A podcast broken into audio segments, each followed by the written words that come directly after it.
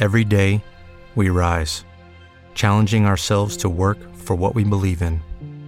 At U.S. Border Patrol, protecting our borders is more than a job, it's a calling. Agents answer the call, working together to keep our country and communities safe. If you're ready for a new mission, join U.S. Border Patrol and go beyond. Learn more at cbp.gov/careers. Buenos días, queridos amigos. Bienvenidos a este podcast que lleva mi nombre. Yo soy Josh Green y les doy la bienvenida. Hoy, pues bueno, lo que están viendo en el título, la peor aerolínea de México. Bienvenidos. Escuchas, estás escuchando Josh Green, el podcast desde México para todo el mundo. Comenzamos. ¿Cómo están? Pues bueno, para la audiencia nueva, les comento, soy podcaster desde hace pues ya casi dos décadas, como pasa el tiempo, ¿verdad? Y bueno, este es mi podcast personal, me gusta no editarlo, me gusta que suene los sonidos de fondo como acaban de escuchar, que sea un pues un ejemplo como un ejercicio también para personas que quieren iniciar su podcast que con lo que tengan, en este caso yo estoy haciéndolo con una grabadora, aunque estoy frente a mí a un metro tengo eh, aquí mis consolas, mixers, micrófonos profesionales y demás. ¿Para qué? Si en este caso lo quiero hacer así, tal cual, más directo. Y que sea un podcast de mis vivencias personales, de lo que vivo día a día, eh, orientado sí a la tecnología, porque es algo que me rodea, de lo que trabajo también, de alguna forma, y de lo que me fascina, de todo. Viajar, comprar utilizar y recomendar. Así que hoy, como es una vivencia personal, pues vengo de vacaciones lo habrán notado, estuve algunas semanas fuera eh, de no grabar este podcast y fuera de donde yo vivo, que es la Ciudad de México. Así que estoy regresando, recién regresando de Puerto Vallarta, que les cuento que es una ciudad que no conocía, curiosamente, pueden creerlo. Es un destino turístico súper famoso en mi país y no lo conocía, no sé, tal vez por la cercanía eh, he visitado más, por ejemplo, Acapulco muchas veces. En Cancún viví y no se diga las veces que he ido también como turista desde aquí de la Ciudad de México desde muy niño. O sea, yo creo que tengo unos 35 años visitando el Caribe mexicano, Playa del Carmen, la Ribera Maya en general, eh, y Cancún como ciudad muchas veces, este, Los Cabos, bueno, muchas playas, muchas ciudades, muchas partes de mi país, pero Puerto Vallarta no tengo idea por qué no. Bueno, se presentó la oportunidad de hacer este viaje y pues muy contento, la verdad, muy bonito, me gustó. Sí, calorazo del carajo, pero eso ya sabemos que siempre se dice en las, cuando vas a un destino de playa, pero en este caso sí, muy intenso, pero muy a gusto, muy rico, la verdad, una ciudad muy, muy bonita, un, un, resort que nos quedamos también muy a gusto. Este, pues la compañía insuperable, por supuesto. Así que bien, nos, nos la pasamos muy a gusto. Eh, por angas o marangas del destino, mm, tuvimos que viajar en esta, la, la supuesta y mal llamada, ahora les diré por qué, peor aerolínea de México. Viva Aerobús. Yo recuerdo cuando salió esta aerolínea que se anunciaban en que eh, los costos serían similares o incluso inferiores a lo que te saldría un costo, el, el, precio de pagar un autobús. Aquí en mi país, no sé por qué, siempre ha tenido esa mala reputación de que si viajas en autobús, pues es un viaje muy económico y y, y, viajar en aviones de muy ricos, ¿no? Y, y que pues eh, esta era la, la, aerolínea que lo podías hacer. Eh, y con estas aerolíneas de bajo costo que no, no eran tan comunes, no han sido tan comunes en general en México hasta hace algunos años, ¿no? Me refiero como en, en, Europa, cosas así, en Estados Unidos, de las que les llaman low cost, de bajo costo, hay que hablar en español. Eh, y pues bueno, estas aerolíneas eh, nacieron. Esta nació específicamente en el 2006, es de, de Nuevo León, de Monterrey, específicamente ahí nació. Y la verdad es que han estado, ahorita que investigué un poquito para este podcast, han estado metiéndole lana y cosas interesantes. ¿eh? Eh, por ejemplo, en 2013 eh, han renovado su, su flota en, en, varias ocasiones. Por ejemplo, ahí compraron 52 Airbus A320, sí que está muy bien. Con muchos, por ejemplo, en el 2015 los renovaron con los nuevos, ¿no? Los, los nuevos Airbus A320 que son bastante cómodos, podría decirles. No tienen un centro de entretenimiento, o sea, no tienen la típica pantallita frente a ti eh, inteligente, como si fuese una tablet, ¿no? Donde pues generalmente te cargan eh, pues contenidos multimedia y películas, música, podcast eh, y obviamente programas de televisión. Pero cosa curiosa, en el boleto electrónico sí aparecía como que había un entretenimiento digital que básicamente es que te dan wifi, ¿no? y podías sacar ahí tu, tu dispositivo, tu iPhone, tu iPad o computadora y eh, utilizarlo, ¿no? Pero bueno, ¿qué más? Algo así eh, curioso es el, el costo, que eso incluso más elevado que la aerolínea que yo suelo utilizar, que es Aeroméxico, por ejemplo, para vuelos nacionales. Está Volaris también eh, Interjet en volado. En general, creo que todas. Esta es la primera vez que, vuelo en Aerobús, no sé por qué.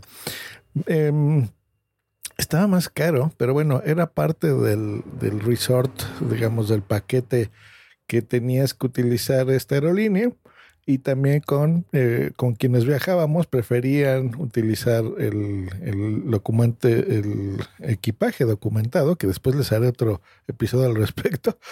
Y pues bueno, por ese tipo de cosas era un poco más caro. No tanto más caro, pero sí, o sea, en, en términos de dólares era como 50 dólares más caro que en Aeroméxico por boleto, por persona, por el hecho de poder llevar este equipaje documentado, ¿no? Y aparte, bueno, que estaba hecho el deal con el hotel, bueno, no había problema, entonces se pagó y, listo. Y yo esperaba realmente un servicio muy malo de una aerolínea muy mala, con asientos no cómodos, aviones tal vez feos. Más o menos, a ver, quiero hacerme memoria de, de vuelos así, medio chafones. Creo que de TACA fue uno, que era una aerolínea, viajé de Guatemala a El Salvador. O Honduras, una, creo que esa estuvo mala. Um, ¿Qué otra fue? Ah, ya me acordé. De Orly, de Francia, del aeropuerto de ahí hacia Barajas, Madrid. Ryanair, esa es una porquería. Eso estaba feo, ese sí fue un viaje espantoso.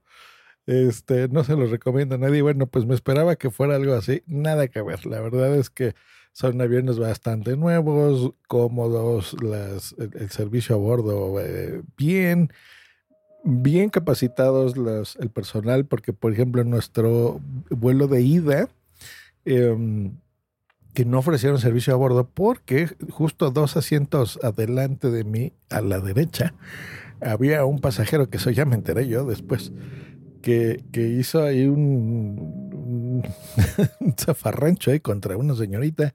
No sé realmente así los detalles, pero algo, algo se le puso impertinente a, a una señorita y el equipo, o sea, ella avisó, hizo la, señal esta típica de, que vaya eh, los sobrecargos ayudarte.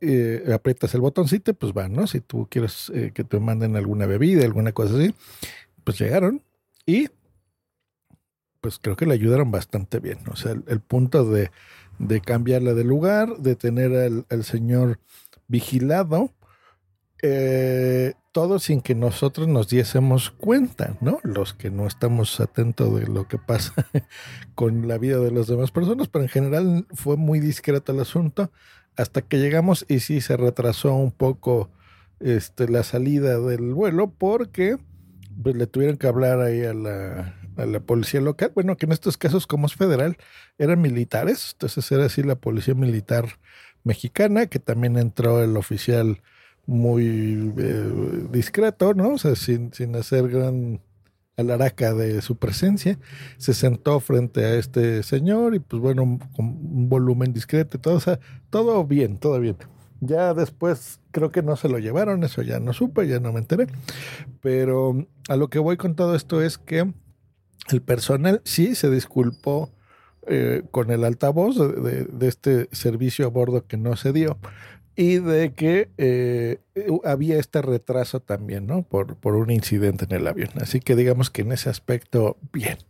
Y eh, lo que sí no me gustó, que eso sí ya no es culpa de la aerolínea, es el que no llegas, o sea, aterrizamos en el aeropuerto internacional de Puerto Vallarta y no hay estos gusanos, que es la, la, base esta móvil que te conecta entre el avión y el aeropuerto, y tú pasas por ahí en este pasillo y llegas ya directamente a las salas y vas por tu equipaje y listo, ¿no?